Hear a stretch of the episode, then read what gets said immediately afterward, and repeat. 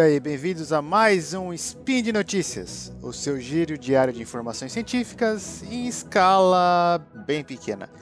Meu nome é Felipe de Souza e hoje. Dia 17 Nixon, 20 de dezembro. Hoje o assunto é transportes.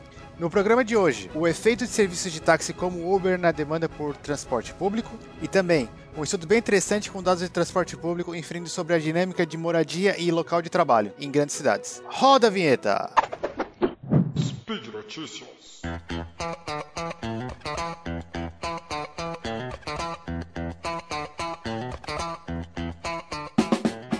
Então, Uber e serviços similares como o Cabify são polêmicos. Por um lado, tem toda uma questão de mínima regulação e precarização do trabalho, que frequentemente é chamado de uberização. Por outro lado, é indiscutível que esse serviço nos traz uma opção interessante e conveniente de transporte. Podemos ir de qualquer origem a qualquer destino com um preço relativamente atraente. Uma das questões pertinentes é se o Uber compete com o transporte público ou se o Uber, na verdade, complementa o transporte público.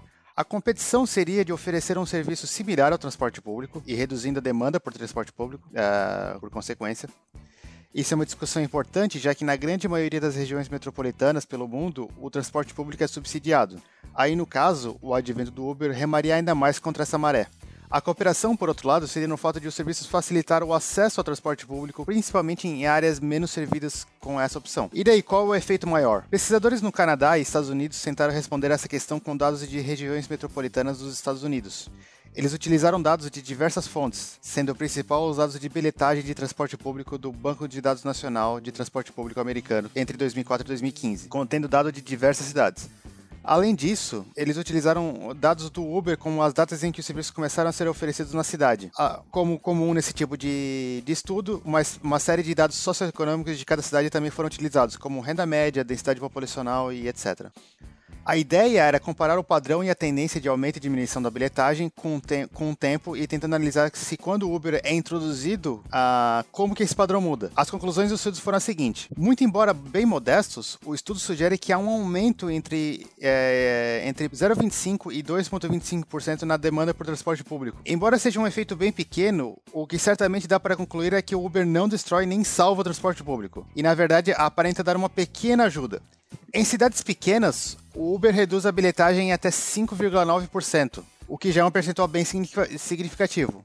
Por, por, outro lado, em cidades grandes, o Uber aumenta a bilhetagem em 0,9%. Em geral, o aumento da bilhetagem em grandes cidades são em áreas relativamente de maior renda, com transporte público não integrado com o resto da regi região metropolitana. Nesse caso, o Uber facilita o acesso ao resto do sistema. As conclusões finais dos autores é que o Uber aumenta a demanda por transporte público, ainda que o aumento seja bem pequeno e que em alguns casos o Uber pode facilitar o acesso ao, ao serviço público. É claro na pesquisa que nenhuma re recomendação definitiva pode ser tirada com, com os resultados dessa pesquisa. Primeiro, porque os resultados são contraditórios para diferentes tipos de cidades. O Uber, na verdade, está diminuindo a bilhetagem em cidades pequenas e aumentando em cidades grandes. E também, segundo, os efeitos são relativamente pequenos.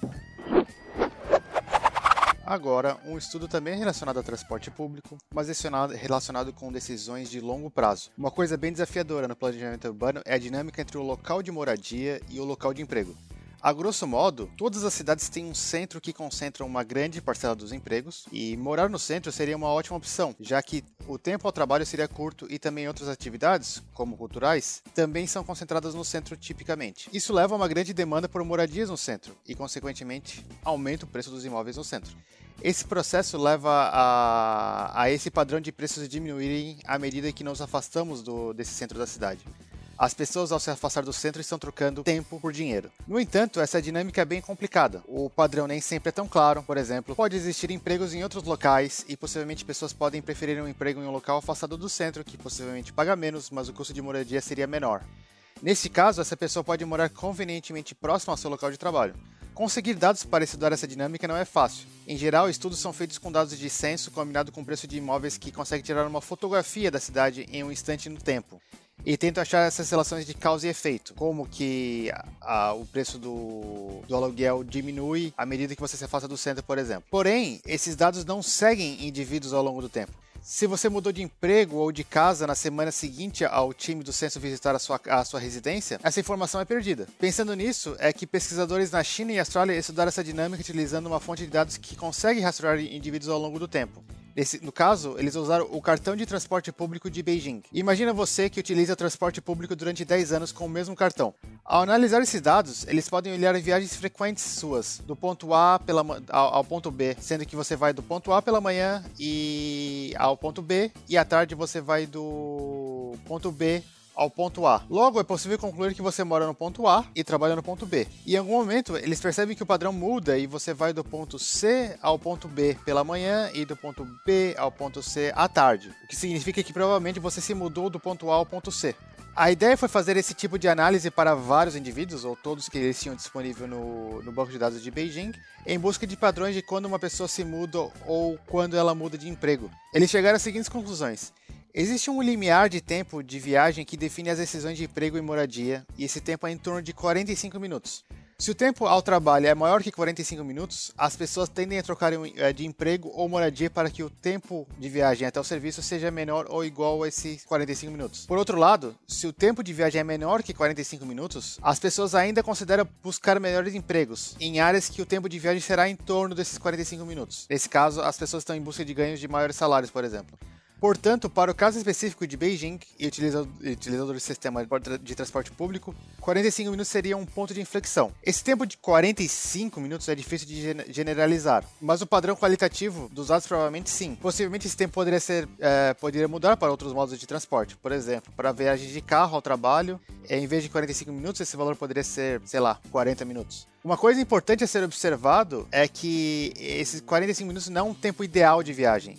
Inclusive, o jornal inglês The Telegraph noticiou dessa forma: que 45 minutos seria o tempo de viagem ideal ao trabalho. O ideal para todo mundo é ser teletransportado para o local de trabalho instantaneamente. Se eu tenho um emprego que me paga 10 a 15 minutos de casa e outro que paga 10 a 45 minutos de casa, eu ainda continuo preferindo um emprego mais próximo. Por outro lado, o que o estudo diz é o seguinte: se eu receber 15% a mais, estou chutando uh, esses valores, a 45 minutos de casa, talvez eu, eu me muda. No entanto, se, eu, se, se me pagarem 20% a mais a 55 minutos de casa, eu vou pensar duas vezes e posso declinar a proposta. Ou eu posso aceitar a proposta e me mudar para um local mais próximo desse novo emprego. Portanto, entender essa dinâmica é muito importante para o planejamento urbano e para o planejamento de transporte público. E por hoje é só. Lembra que todos os links comentados estão no post e deixe lá também seu comentário, elogia, crítica. Lembra ainda que esse podcast só é, só é possível acontecer por conta do seu apoio no patronato do SciCast, tanto no Patreon quanto no Padrim. Um grande abraço e até amanhã.